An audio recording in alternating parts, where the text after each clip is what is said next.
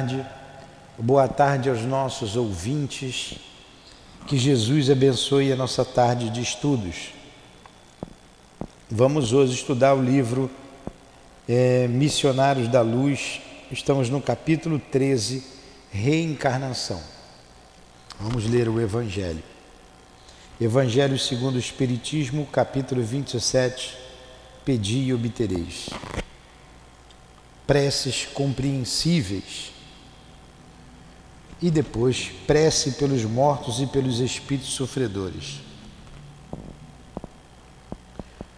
A prece só tem valor pelo pensamento que ela se liga. Ora, é impossível ligar um pensamento ao que não se compreende, porque o que não se compreende não pode comover o coração. Para a imensa maioria, as preces feitas em uma língua desconhecida não passam de um conjunto de palavras que nada dizem ao espírito. Para que a prece comova, é preciso que cada palavra desperte uma ideia. Se a palavra não é compreendida, ela não poderá despertar ideia alguma. Pode-se dizê-la como uma simples fórmula que tem mais ou menos virtude, segundo o número de vezes que se é repetida. Muitos oram por dever, alguns mesmos pelo hábito. Por isso consideram haver cumprido o seu dever ao dizer uma prece um determinado número de vezes, nesta ou naquela ordem. Então vamos à nossa prece. Jesus amigo, Aqui estamos reunidos em Teu nome, em nome de Deus, para mais uma tarde de estudos em torno da doutrina espírita. Hoje, estudando o livro Missionários da Luz, do nosso irmão André Luiz, através da psicografia do querido Chico, nosso Francisco Cândido Xavier.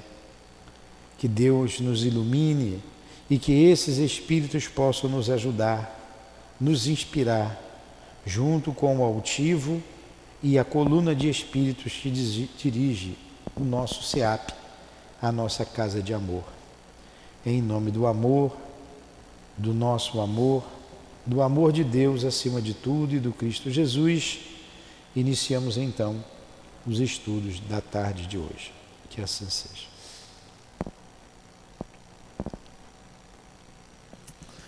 Tudo bom?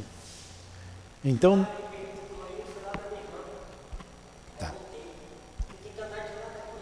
É.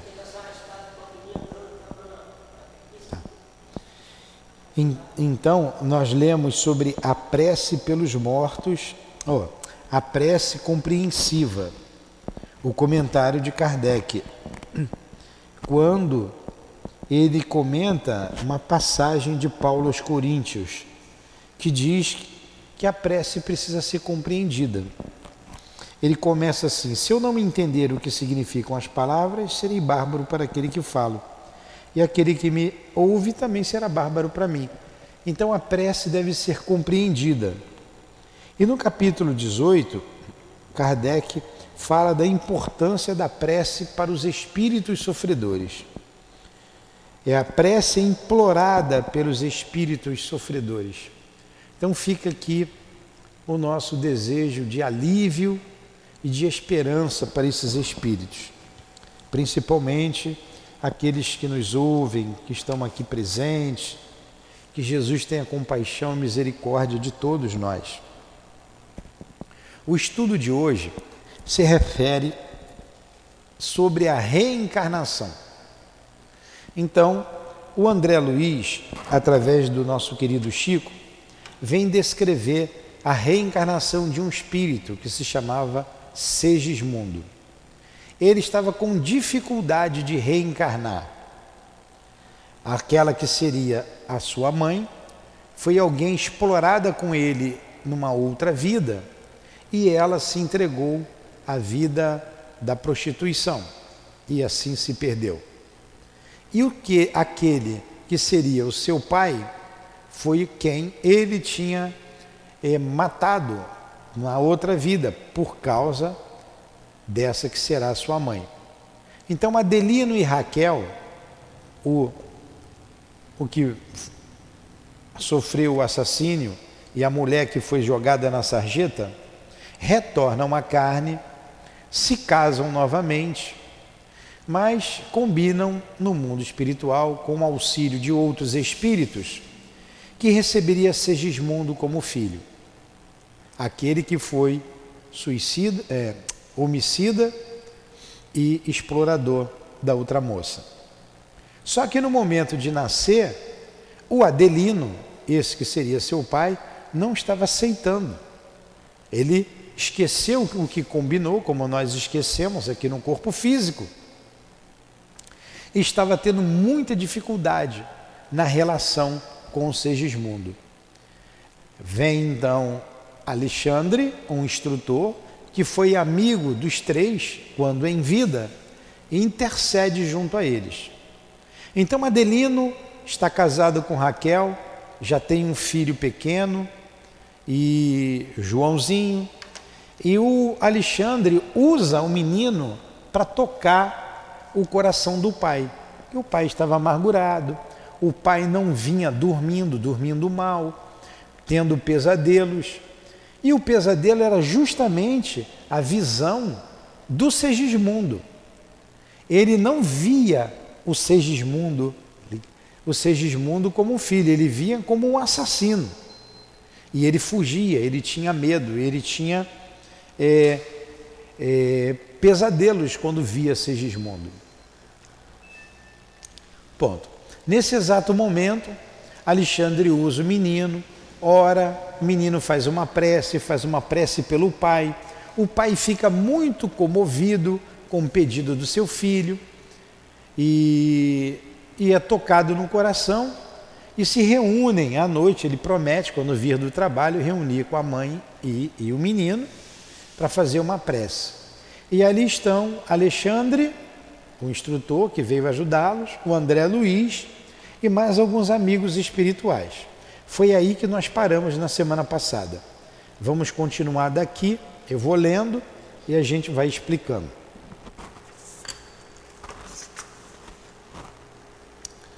Mais alguns minutos foi feita a prece e eles foram dormir. O menino fez a prece, pediu pelo pai. É... Para vocês terem uma ideia, o menino Joãozinho, ele disse o seguinte para o papai antes de dormir. Olha como é que ele se dirige ao pai. Papai, sabe o que devemos fazer antes de oração, da oração? O chefe da casa sorriu e pediu-lhe explicações. O menino, com assombrosa vivacidade, esclareceu: Diz, mamãe, que devemos chamar os mensageiros de Deus para que nos assistam. Pois bem, tornou o genitor bem-humorado, chame por eles em nosso favor. O pequeno pronunciou algumas palavras de convite, de mãos postas, e em seguida encaminharam-se os três para o aposento íntimo. Alexandre, que parecia muito satisfeito com a lembrança espontânea do pequenino, disse-nos então: Estamos convidados a participar das suas mais íntimas orações. Acompanhemo-los. Naquele momento, nosso grupo estava acrescido de três entidades amigas de Raquel, que tinham vindo até ali igualmente convocadas pela dedicação de Herculano, a fim de cooperarem na solução do assunto. Então eu voltei um pouquinho só na leitura para a gente se situar. O menino faz a, a prece, o, o Adelino, que é o pai, fica muito sensibilizado e alguns minutos depois foram todos dormir. O que, que acontece quando a gente dorme todos os dias? A gente sai do corpo. Lá na igreja não estuda isso. O sonho é a lembrança dos momentos que a gente teve fora do corpo, os lugares, as pessoas, isso que é o sonho. Então, o sonho faz parte de um capítulo que estudamos no livro dos Espíritos sobre a emancipação da alma. A alma se emancipa do corpo, a alma sai do corpo. Nesse capítulo da emancipação, além do sonho, você tem o sonambulismo, você tem a dupla vista, você tem o êxtase, você tem a catalepsia e a letargia. Mas vamos ficar no sonho. O sonho, todas as vezes que você dorme, você sai do corpo.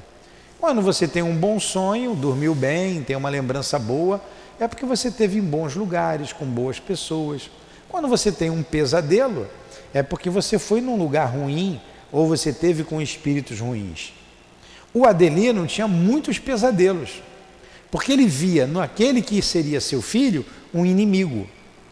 Porque no passado esse tirou a vida dele e ele no íntimo lembrava disso.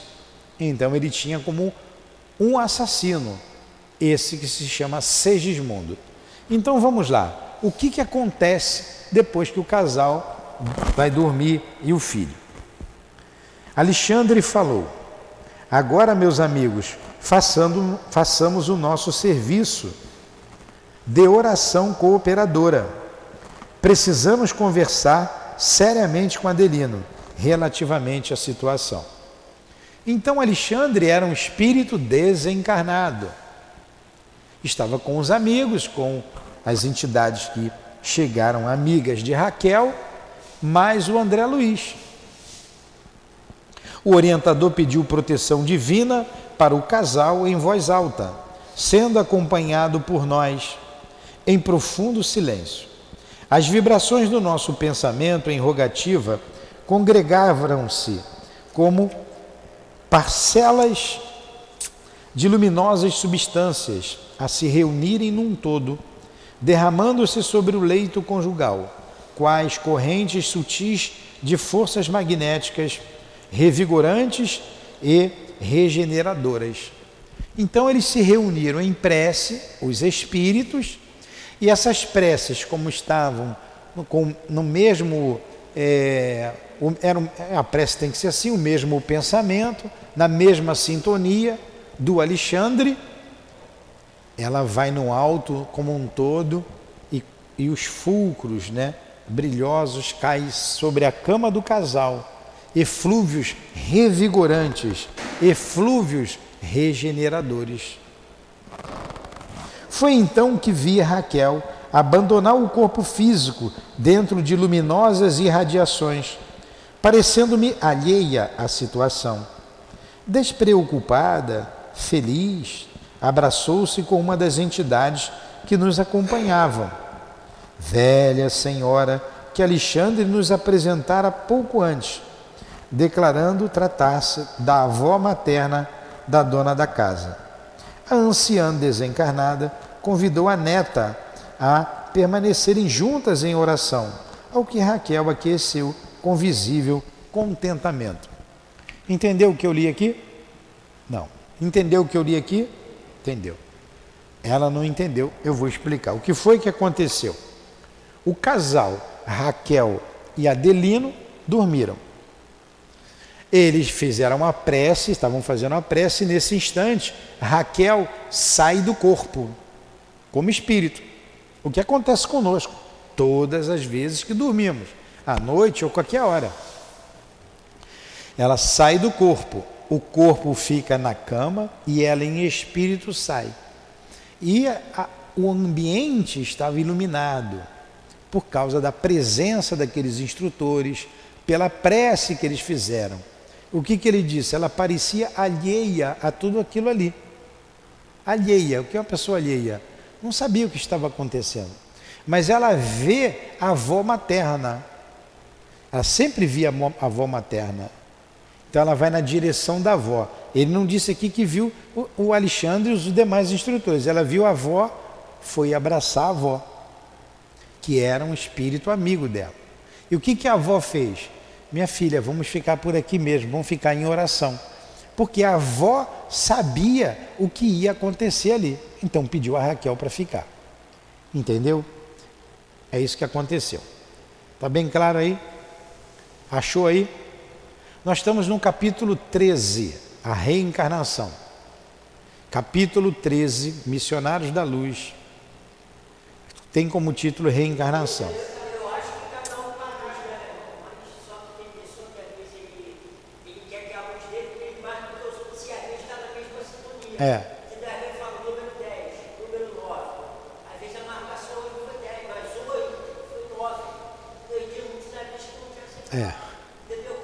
É, acontece sim. É. Olha, a minha página é diferente. Qual é a página desse livro aí? 189. 119. Olha, a gente está no meio desse capítulo.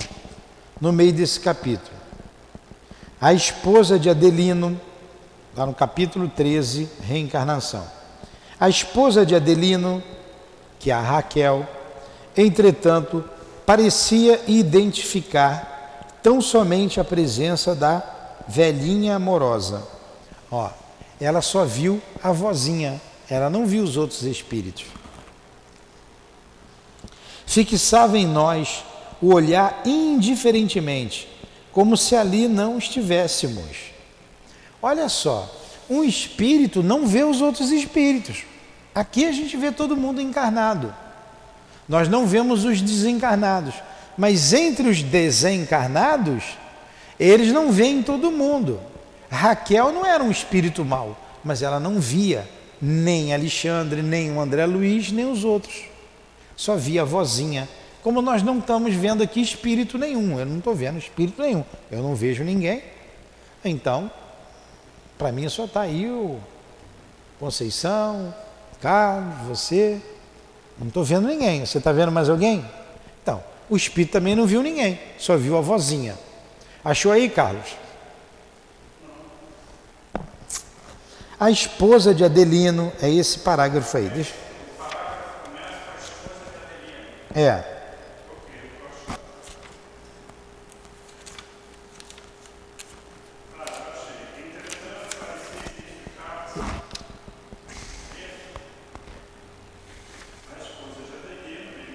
Entretanto, parecia identificar tão somente a presença da velhinha amorosa. Fixava em nós o olhar indiferentemente, como se ali não estivéssemos. Estranhando o fato, dirigi-me ao instrutor, pedindo-lhe explicações. Alexandre não se fez de rogado, não se fez rogado, e não obstante a delicadeza do serviço em curso, esclareceu-me delicadamente. Não se surpreenda. Cada um de nós deve ter a possibilidade de ver somente aquilo que nos proporcione proveito legítimo.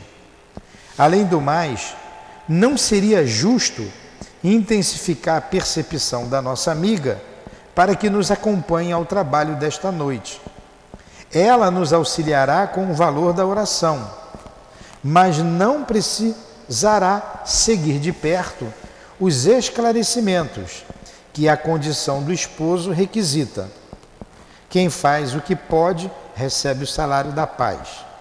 Raquel vem fazendo quanto lhe é possível para o êxito no desempenho das obrigações que a trouxeram ao mundo. Por isso mesmo não deve ser advertida, nem perturbada. Atendamos Segismundo e Adelino. Entendeu agora? Então a Raquel não viu ninguém, só viu a velhinha, era aquele o objetivo dela, estava sempre com a vozinha. E eles não quiseram que ela visse, porque eles poderiam fazer com que ela os percebesse. Mas ela ia sofrer lá vendo o marido, é, a discussão que vai acontecer aqui. Então, como ela estava tranquila, ela queria resolver o problema, ficou só em oração. A participação dela foi em oração, um trabalho mais ameno, mais tranquilo. Mas vamos lá, o desenrolar dessa história é interessantíssimo. Então vocês estão imaginando, né? Raquel fora do corpo, Adelino fora do corpo, mas ligado ao corpo. Segismundo, espírito, para reencarnar como filho do casal. Mais o instrutor André Luiz, mais o instrutor Alexandre e os outros que estavam ali, né? André Luiz, aquele que foi pedir intervenção junto a André Luiz, né?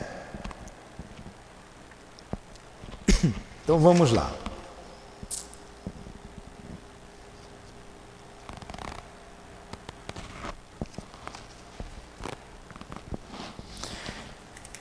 Nesse momento é aqui que eu tô, não, satisfeito. Acharam aí? Achou? Tá. Satisfeito. No livro dela, página é 119 e 120. Já deve estar na 120, Conceição. Página 120, Conceição. É 120 que está? No teu livro, é página, esse livro aí que está na sua mão agora, Carlos, é página 120.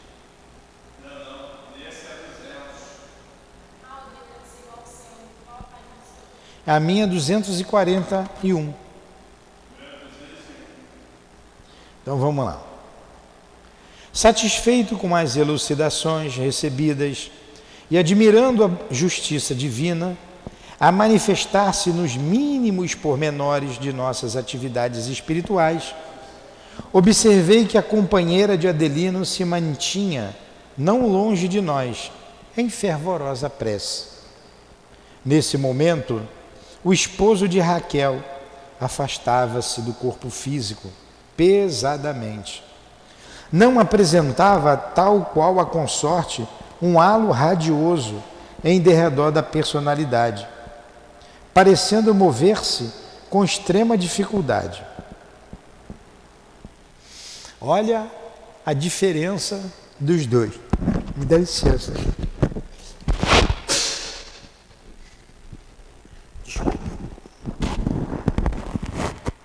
A diferença do peso específico do perispírito do Adelino para o perispírito da Raquel. Raquel estava em fervorosa prece e Raquel estava bem resolvida dentro dela. Ela queria receber o espírito como filho, para ela não tinha problema. Então, ela apresentava uma auréola em torno dela. E o outro não, o outro estava pesado, opaco. Diferença de vibração. Vamos lá, olha aqui, ó. Nesse momento, o esposo de Raquel afastava-se do corpo físico pesadamente. Não apresentava, tal qual a consorte, um halo radioso em derredor da personalidade, parecendo mover-se com extrema dificuldade, enquanto seu olhar vagueava no quarto, angustiado e espantadiço. Alexandre se aproximou de mim e observou. Entendeu agora a postura dele no quarto? Ele saiu do corpo pesadão. Por quê? Ele estava ligado ao espírito de Segismundo como se Segismundo fosse o assassino dele. A Raquel tinha um halo de luz em torno dela. Era uma outra vibração. Ele saiu pesadão, igual você sai com o corpo. A gente arrasta esse corpo. Mas quando você sai do corpo, você é bem mais leve. Ele saiu pesado por causa da vibração dele, entendeu? Como se estivesse arrastando um corpo pesado.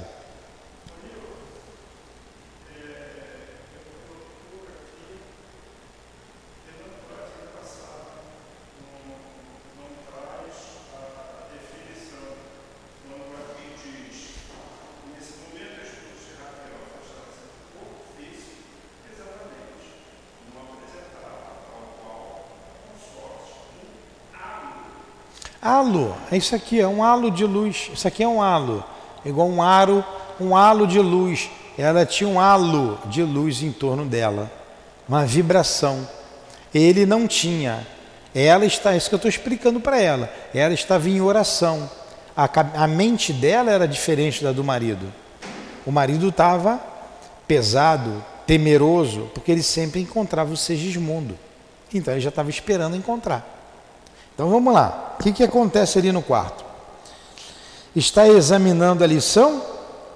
Isso aí o instrutor falando para André Luiz. Está examinando a lição? Repare singularidades da vida espiritual. Adelino e Raquel são espíritos associados de muitas existências em comum partilham o mesmo cálice de dores e alegrias terrestres. Na atualidade, seus corpos repousam um ao lado do outro, no mesmo leito, Entretanto, cada um vive em plano mental diferente.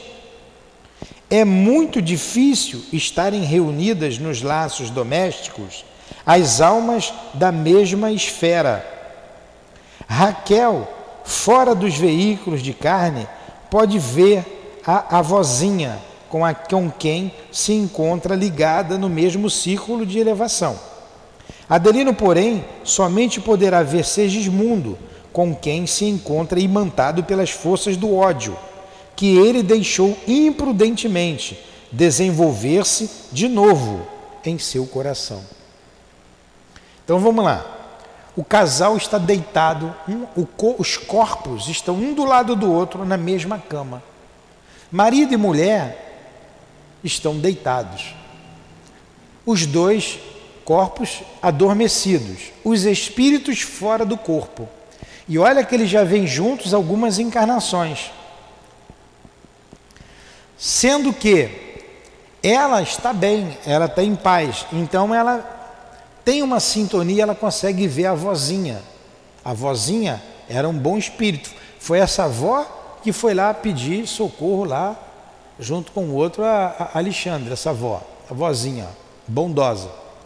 E o Adelino, só como estava com ódio ainda, deixou recrudescer o ódio do crime que ele, que ele recebeu, ele só conseguia ver Segismundo.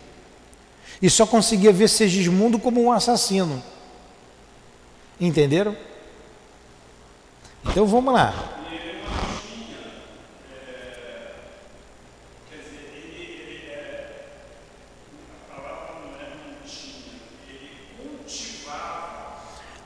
Ele cultivava o ódio. É. Então a sintonia dele era com o ódio. Ele não conseguia ver nem a avó. Ele não estava vendo nem a, a esposa.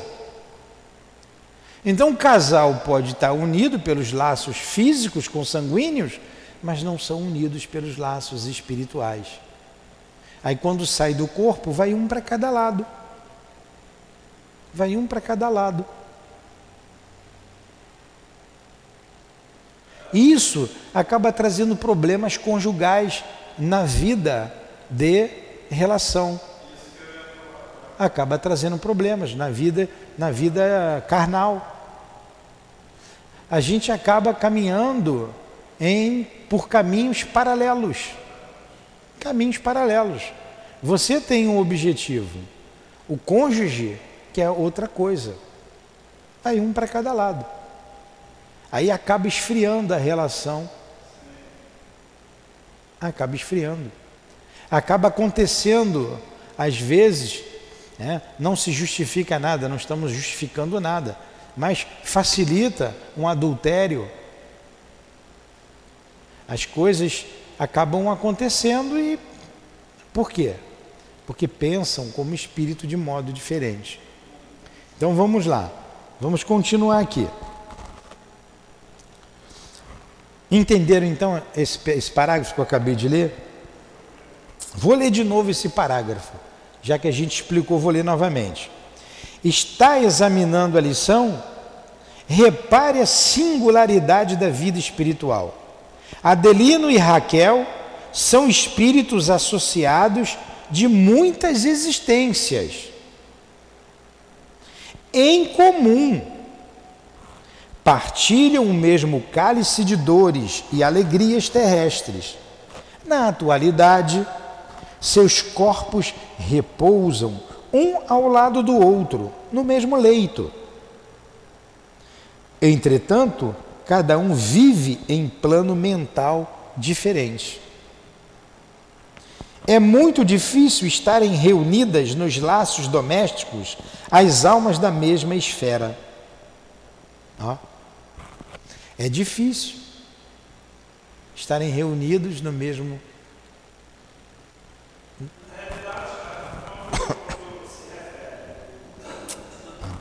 Aí ele continua.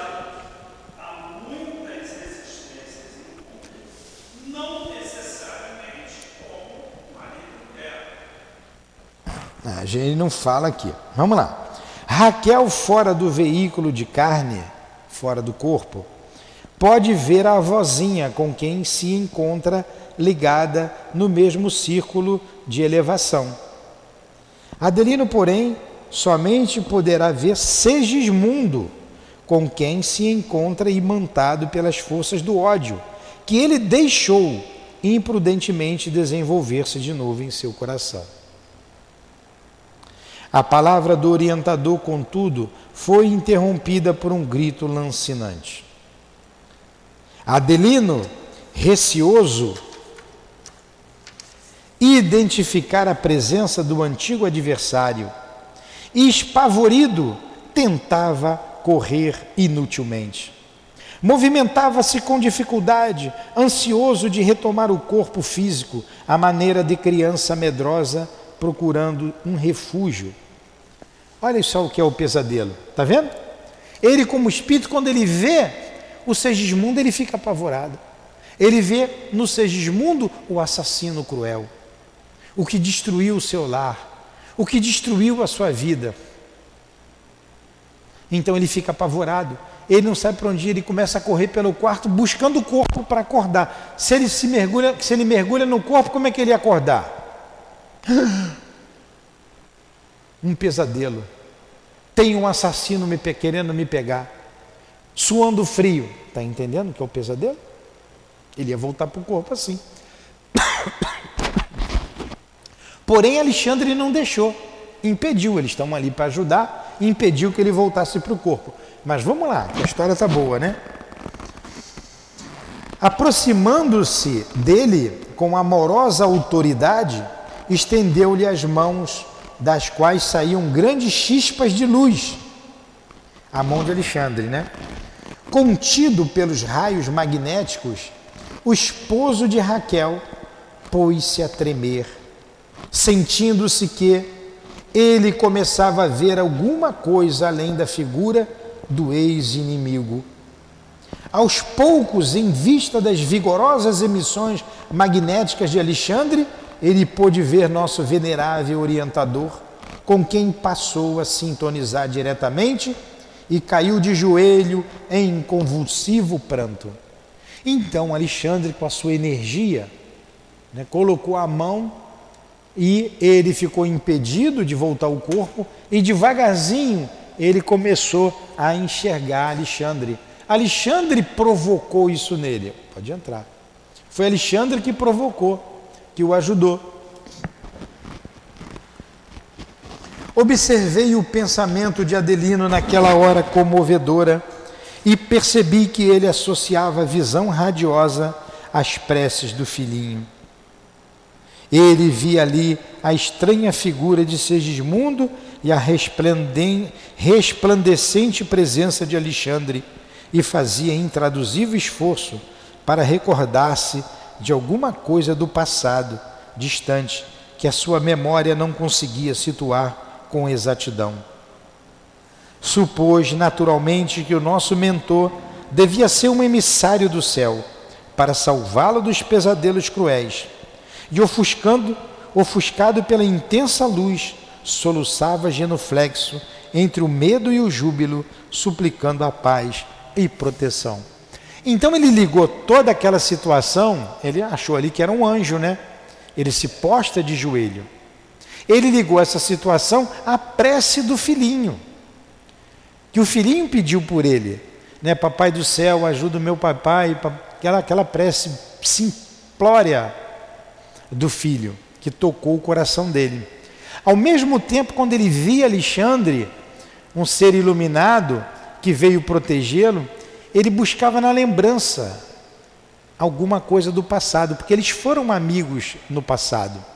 Na época em que aconteceu a tragédia, o crime, eles eram amigos. O Alexandre estava lá, era amigo dos três, de Segismundo, de Raquel e de Adelino. E como ele era um espírito elevado, ele estava ali para auxiliar. E com a autoridade moral, como a autoridade moral é irresistível, ele se prostou, prostou ou se postou, aliás, se postou de joelhos. Entenderam isso? Alguma pergunta? Não. Então vamos prosseguir.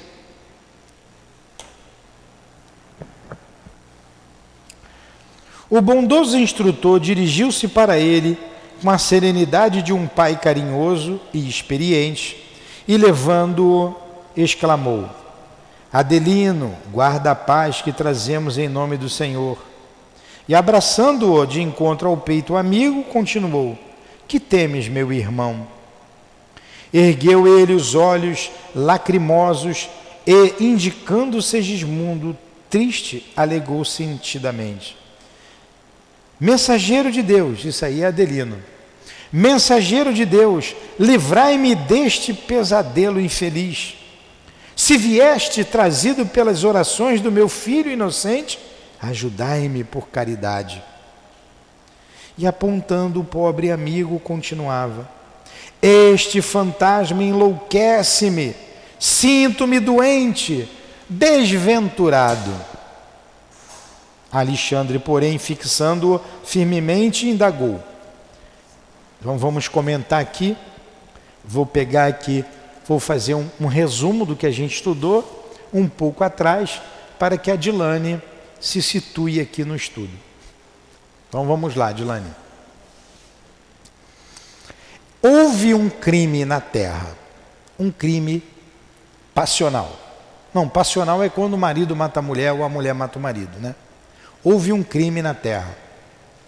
Um homem, de olho na mulher do outro, matou o marido para ficar com a mulher. Só que ele abusou, largou. Hã? Não. Largou a mulher, a mulher caiu na prostituição no prostíbulo. O tempo passa, todo mundo morre os três ligados pelas vibrações, pela sintonia, se reencontram. Os três vão para a reunião para a região umbralina. Sofrem. Mas mãos amigas os tira daquela região. Intercede por eles. Segismundo, muito arrependido, se arrependeu muito passou a ser um grande trabalhador no mundo espiritual. Conquistou a amizade de vários espíritos. Conquistou a amizade de muitos espíritos. E Adelino e Raquel também conseguiram perdoá-lo, como espírito perdoou. E combinaram os três de resolver a situação. Estavam ligados por laços de ódio. Porém, Segismundo arrependido de tudo o que fez e procurando reparar o mal com muito trabalho no mundo espiritual. E o que Adelino faz? Volta para o corpo, recebe Raquel, os dois se casam, tem um primeiro filho, o Joãozinho, e ia receber Segismundo. Quando chega a vez de o Segismundo nascer, Adelino esquece que tinha perdoado, mas tem dentro dele resquícios do passado. Quando ele vê Segismundo, ele vê em Segismundo um grande criminoso, um destruidor do seu lar. Estava na época dele reencarnar. Então acontece o seguinte: Adelino entra num estado de perturbação muito grande. Passa a ter seguidos pesadelos, não dorme direito, vive acabrunhado, pesado, triste, carrancudo. Até que amigos que estavam intercedendo e não conseguiam sucesso pela, pelo retorno de Segismundo, foi até Alexandre pedir a Alexandre que o ajudasse. Eu esqueci o nome dele, é o Romualdo. Foi o Romualdo. Foi pedir a Alexandre que ajudasse a Segismundo. O que Alexandre ficou muito feliz pelo convite e disse: Eu vou até lá, sim. O, Romualdo diz: Vocês foram amigos na terra. Pode ser que ele te ouça melhor. E assim fez Alexandre. Né? Há todo um preparo no capítulo 12 que nós estudamos para chegar agora o momento da reencarnação.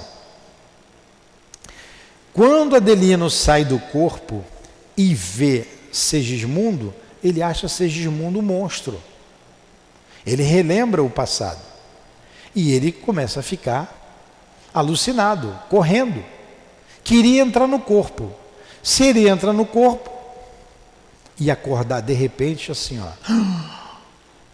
suando frio, pesadelo ou gritando, como a gente já acordou gritando, né, de um pesadelo. Tem um monstro para me pegar. Na verdade, era um espírito que estava com ele ali. Nesse caso, era um espírito que queria que ele o recebesse como pai. Ponto. Alexandre está ali, fora do corpo, esse instrutor, com Adelino nesse momento. Enquanto aquela que vai ser a mãe, a Raquel, presta atenção, Adilane, depois você abre essa bolsa. A Raquel, ela está em oração, porque ela está bem. Então, Adelino só vê o Segismundo e o vê como um assassino. Mas Alexandre envolve ele com seus eflúvios, né, como se estivesse dando um passe, e o Segismundo acaba enxergando. E o Adelino acaba enxergando o Alexandre. Tudo bem até aí? Nós estamos aqui, viu, Adilânia? Estamos aqui.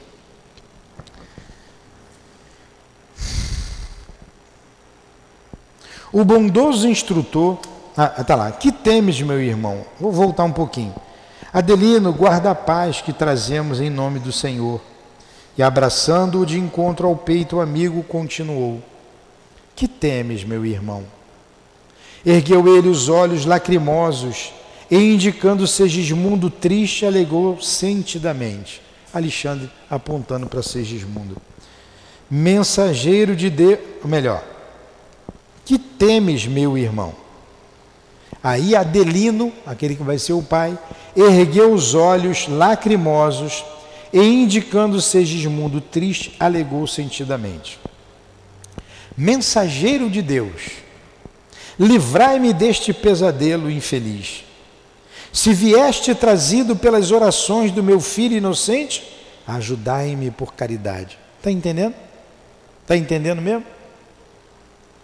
E apontando o pobre amigo, continuava: Este fantasma enlouquece-me. Sinto-me doente, desvairado, desaventurado. Alexandre, porém, fixando o olhar firmemente, indagou: É assim que recebes os irmãos mais infelizes? É assim que te portas ante os desígnios supremos? Onde pusestes as noções de solidariedade humana? Por que fugir aos mais infortunados da sorte? É sempre muito fácil amar os amigos, admirar os bons, compreender os inteligentes, defender os familiares, entronizar as afeições, conservar os que nos estimam louvar os justos e exaltar os heróis conhecidos. Mas se somos respeitáveis em semelhantes posições íntimas, é preciso reconhecer que elas traduzem serviço realizado em nosso próprio processo evolutivo. Nós, porém, meu amigo, ainda não alcançamos a redenção final. Por isso mesmo a tempestade é nossa benfeitora. A dificuldade nossa a dificuldade, nossa mestra. O adversário, instrutor eficiente. Modifica as vibrações dos teus pensamentos. Recebe com carinho o mendigo que te bate à porta, quando não te tenhas adquirido ainda bastante luz para recebê-lo com amor que Jesus nos ensinou. Entendeu aí a conversa? Entendeu? Você entendeu a conversa? Não. Então, é, é. então vamos traduzir aqui. O Adelino via no Segismundo um monstro, alguém que queria destruí-lo. O que que Alexandre faz? E o que que Adelino faz? Você não está vendo que ele quer me matar? Você não está vendo esse homem que, que me tira o sono, me tira a paz? Aí o que que Alexandre faz? Meu amigo, é assim que você recebe um irmão? A gente receber bem aqueles que são bons, os heróis, as pessoas elevadas, e foi citando ali uma porção de valores, de espíritos que já têm valores. Isso é muito fácil. Agora, estender a mão para o mendigo que lhe pede ajuda, mas você também precisa, você não é um espírito é, redimi, é, redimido. Nós não somos, ele diz ele, nós não somos. Recebe o irmão. É. Entendeu agora? Então ele, ele toca o Adelino, dizendo, ele termina assim, ó. É, recebe com carinho, ó, recebe com caridade o mendigo que te bate a porta. Ele está se referindo ao Segismundo. Está dizendo ali para o Adelino: recebe com caridade esse mendigo que está batendo a sua porta. Quando não tenhas adquirido ainda bastante luz para recebê-lo, com o amor que Jesus nos ensinou, recebe ele.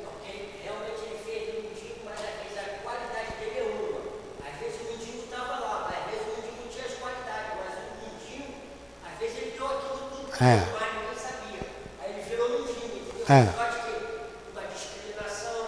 Ah, você vai dar isso, mendigo. O mendigo deu. Mas aí, às vezes, ele achou que estava no canto lá. Ah, aquele moço lá, o mendigo, mas aquele mendigo lá também tinha boa. É, é isso mesmo. É isso mesmo. Tem razão. É isso aí. Impressionado com as palavras ouvidas pronunciadas com inflexão de ternura paternal, Adelino, em lágrimas copiosas, voltou-se para Segismundo, encarando-o de frente. Alexandre, como se lhe aproveitasse a nova atitude, acentuou: Olha só, depois dessa, dessa palavra do Alexandre, Adelino encarou o Segismundo. E como isso aconteceu, Alexandre aproveita novamente e diz o seguinte: Contempla o pobrezinho que te pede socorro. Porque na verdade o Segismundo está pedindo perdão. O Segismundo está pedindo socorro. Ele sabe que errou. Ele pede ajuda. Contempla o pobrezinho que te pede socorro. Observa-lhe o estado de humilhação e necessidade. Imagina-te na posição dele e reflete. Não te doeria a indiferença dos outros? Não te dilaceraria, dilaceraria a alma a crueldade alheia? Estimarias que alguém te classificasse de fantasma tão só pelas tuas demonstrações de sofrimento? Entendeu? Adelino, meu amigo, abre as portas do teu coração aos que te procuram em nome do Pai poderoso. Ao que eles entendeu a conversa? Ajuda, recebe, recebe esse homem que pede perdão. Porque Deus ele conhece o coração de cada pessoa todo dia. Todo dia. O coração daquele você era mendigo. É. Mas aquele mendigo também tinha coração. É, Entendeu? Agora vamos ver se ele fosse o papel dele, se ele trocasse com o mendigo. E foi isso que ele falou. É. É. É isso aí. É isso aí. Às vezes num dia a gente tem o quê? 10, número 10, o número 9 de qualidade, mas no dia que a gente não tem nem zero. Exatamente. É isso aí.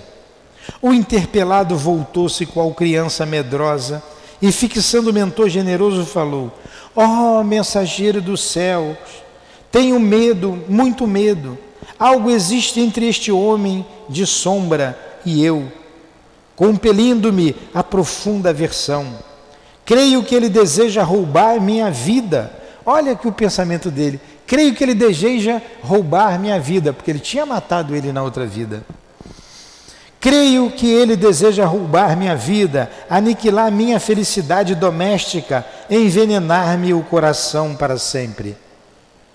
A lembrança do que o Segismundo tinha feito com a família dele e com ele.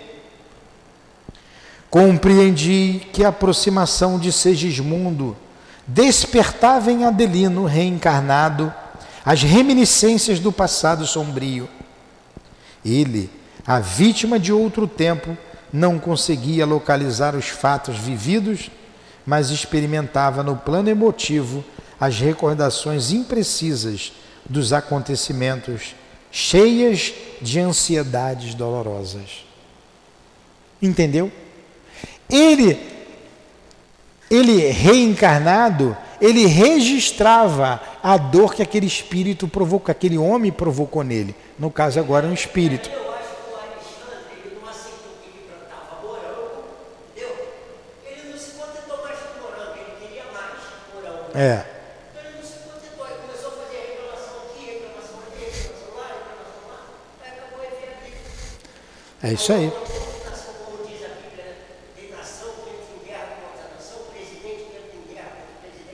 eu vejo assim. É isso mesmo. Tá, tá certo. Tá, tá certo. Fala. É isso mesmo. Não era a maldade dele. Satisfeito. Ele registrava o passado que aconteceu, do qual ele foi vítima. É isso aí. Vamos continuar aqui. O interpelado voltou-se como criança melindrosa e, fixando o mentor generoso, falou: Ah, a gente já leu aqui. Fim do ligeiro intervalo, Alexandre objetou: Não deves permitir a intromissão de forças negativas e destruidoras no campo íntimo da alma. É sempre possível transformar o mal em bem, quando há firme disposição da criatura no serviço de fidelidade ao Senhor. Considera, meu amigo, as grandes verdades da vida eterna. Ainda que este irmão te procurasse na condição de um adversário, ainda que ele te buscasse como inimigo feroz, deverias abrir-lhe o espírito fraternal. Toda reconciliação é difícil quando somos ignorantes da prática do amor, mas sem a reconciliação humana jamais seria possível nossa integração gloriosa com a divindade. E porque o esposo de Raquel chorasse copiosamente, o orientador observou: Não chores, equilibra o coração e aproveita a sagrada oportunidade. Adelino, então, enxugou as lágrimas e pediu humildemente: Auxiliai-me por amor de Deus. Sentindo-lhe a sinceridade profunda, o instrutor convidou Segismundo a aproximar-se.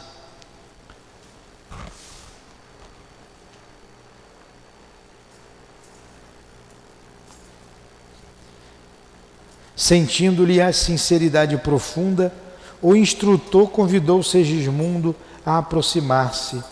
Ele levantou-se, cambaleante, angustiado, amparando a ex-vítima.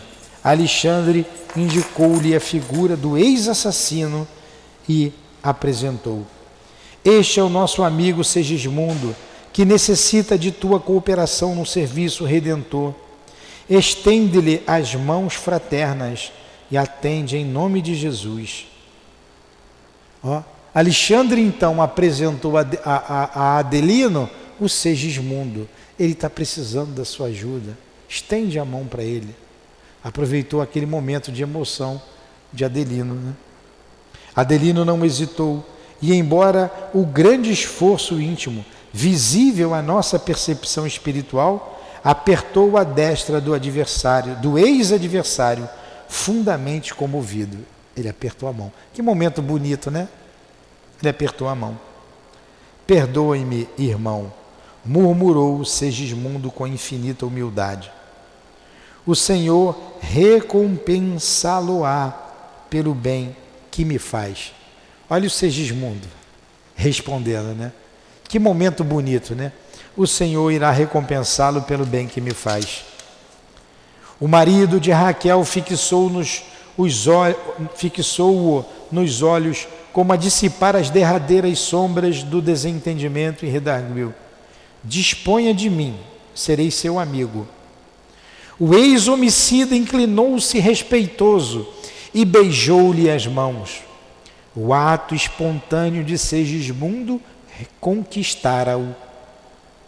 Não podia ser mal aquele espírito angustiado e triste que lhe osculava as mãos com veneração e carinho. Foi então que vi um fenômeno singular.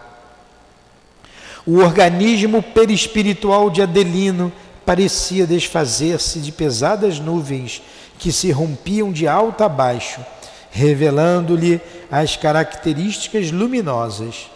Irradiações suavíssimas aureolavam-lhe agora a personalidade, deixando perceber a sua condição elevada e nobre.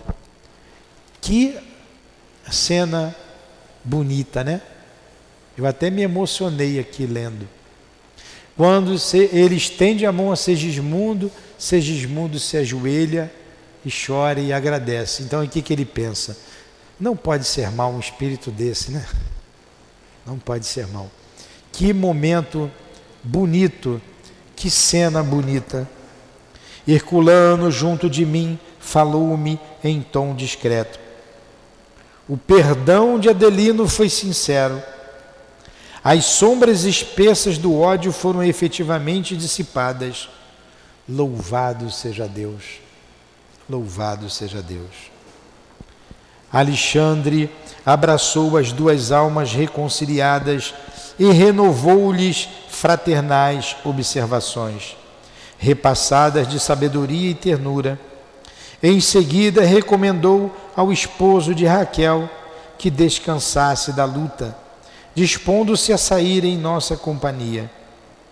Notei que o marido, que, que marido e mulher, impulsionados pelos amigos espirituais ali presentes, voltavam ao corpo físico, a fim de permutarem impressões referentemente aos fatos que classificariam de sonhos dentro da coloração mental de cada um.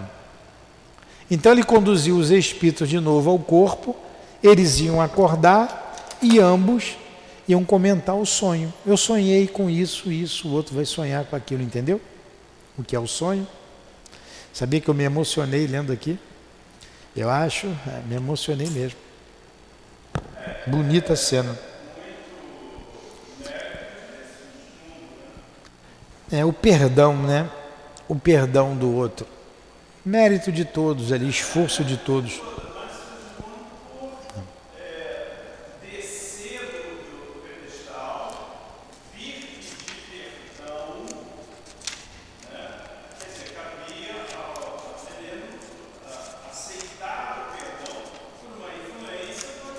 Sim, mas ele foi o vilipendiado, né? Vamos lá. Então, mérito de ambos. Com ao se retirar, Alexandre, satisfeito, comentou paternalmente: Com o auxílio de Jesus, a tarefa foi executada com êxito. A gente vai parar por aqui, porque já se foi uma hora de estudos. E a gente vai continuar na próxima semana. Peço a você, Dilane, que leia em casa todo esse capítulo novamente.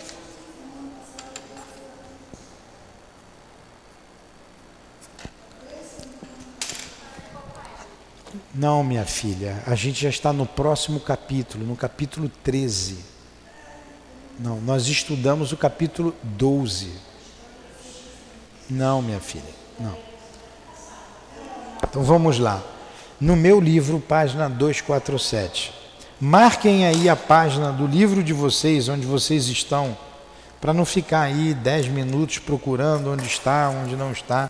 Tem marcador de livro aqui, ó. Vamos fazer a nossa prece.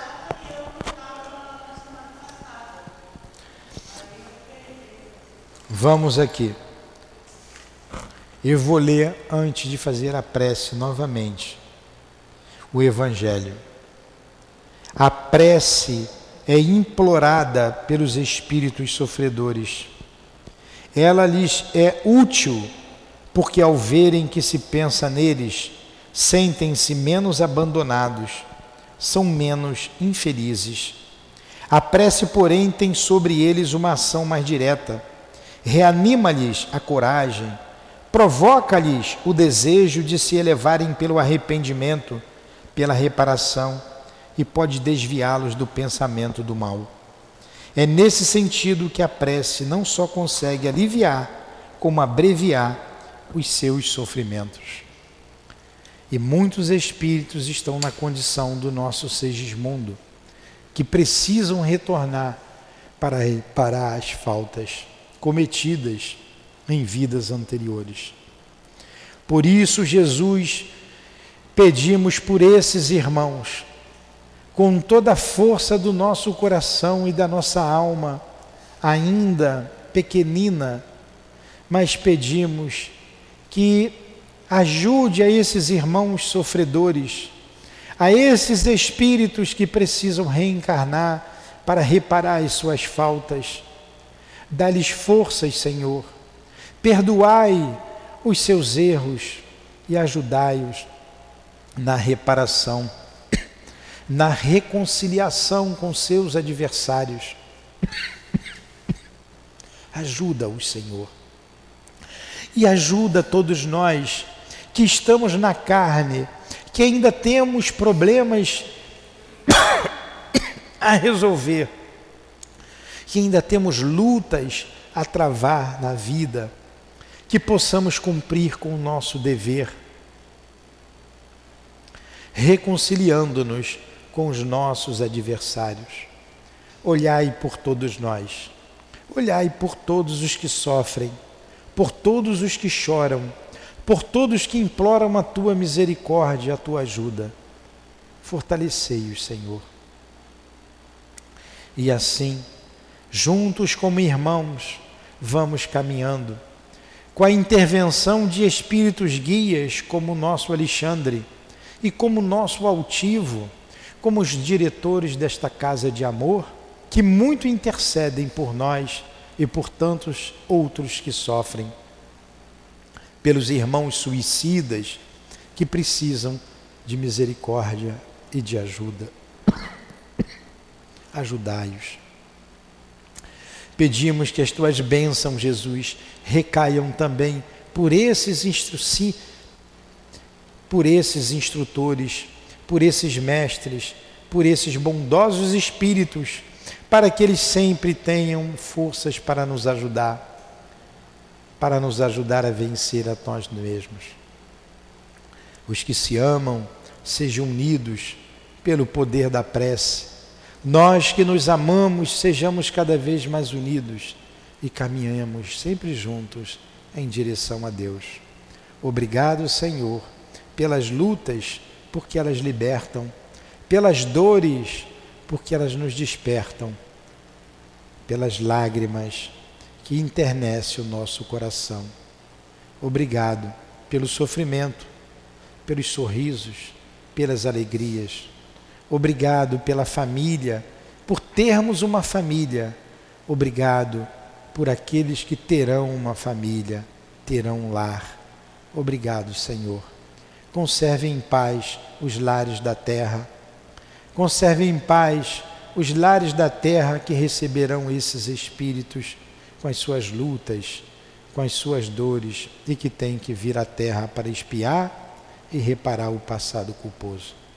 Que Deus fique com todos nós. Que Deus abençoe a nossa casa de amor. Que Deus abençoe os nossos propósitos. Que Deus abençoe a todos que nos ouvem à distância, a todos que aqui estamos. Despeça-nos, Senhor, em nome do amor, em nome do nosso amor do amor que vibra nessa casa, da direção espiritual da nossa casa, do nosso irmão Baltivo, do Baltazar, de Antônio de Aquino, do Dr. Erma. Em nome de Leon Denis, de Allan Kardec, de Maria Santíssima. Em teu nome, Jesus. Mas acima de tudo, em nome de Deus, damos por encerrados os estudos da tarde e noite de hoje. Que assim seja. Graças a Deus.